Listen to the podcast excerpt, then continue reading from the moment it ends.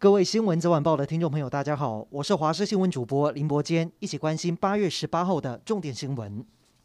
今天国内新增六例的本土确诊，疫情持续在控制当中。而国外对台湾入境旅客放宽规定，比利时、西班牙、芬兰、爱沙尼亚、墨西哥都可以免提供新冠相关证明，像是无需 PCR 阴性证明、施打疫苗证明等等的文件，就可以入境，无需隔离。不过，想要安心出国旅游，施打疫苗还是很重要。第六轮预约施打高端疫苗的人数仅四十一万人。指挥官陈时中宣布，在放放宽施打年龄，二十岁到三十五岁的民众登记施打。另外，九月一号开学在即，指挥中心宣布，食药署核准十八岁以下的青少年可以打莫德纳，未来也将加开 BNT 多一个选择。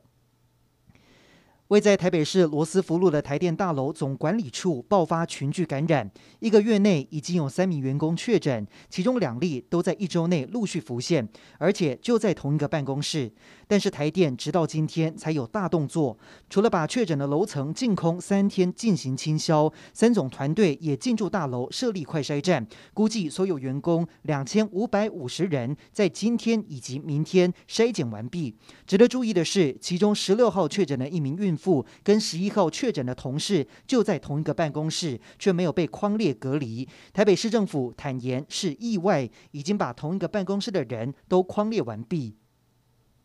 越南从七月初开始，疫情急转直下，以南部大城胡志明和旁边的平阳省最严重。十七号又分别超过三千人确诊，而在越南有七万名的台湾人，大约八成是在胡志明市工作和生活。但越南台商表示，其实很多台湾籍的干部都还在苦等疫苗。今天上午更传出有第五名台商不幸染疫而过世。外交部表示，已经跟越南政府协调，为在越南重要工业区或疫情严重地区的台商，已经被越南政府列为优先接种对象。提醒用路人开车上国道之前，一定要再三检查货物是否有固定好。根据高工局统计，国道每年平均发生超过四万件的散落物事件，这不仅可能造成车流回堵，甚至引发二次交通事故。另外，根据规定，处理掉落物事件超过三十分钟，每车道每半小时就会收费三千元。过去还曾发生有掉落事件，最后驾驶被罚了七点五万元。高工局建议上车前要再三检查，若真的不慎发生事故，最好尽快拨打一九六八，千万不要自行处理，反而更危险。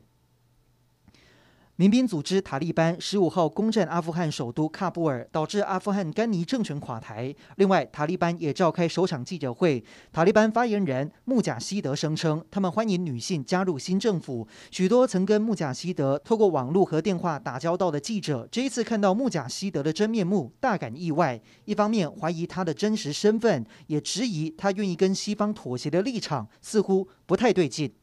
针对阿富汗的局势，总统蔡英文今天在民进党中常会表示，台湾唯一的选项就是让自己更强大、更团结、更坚定地保卫自己，自己不作为，只依赖别人的保护，不是我们的选项。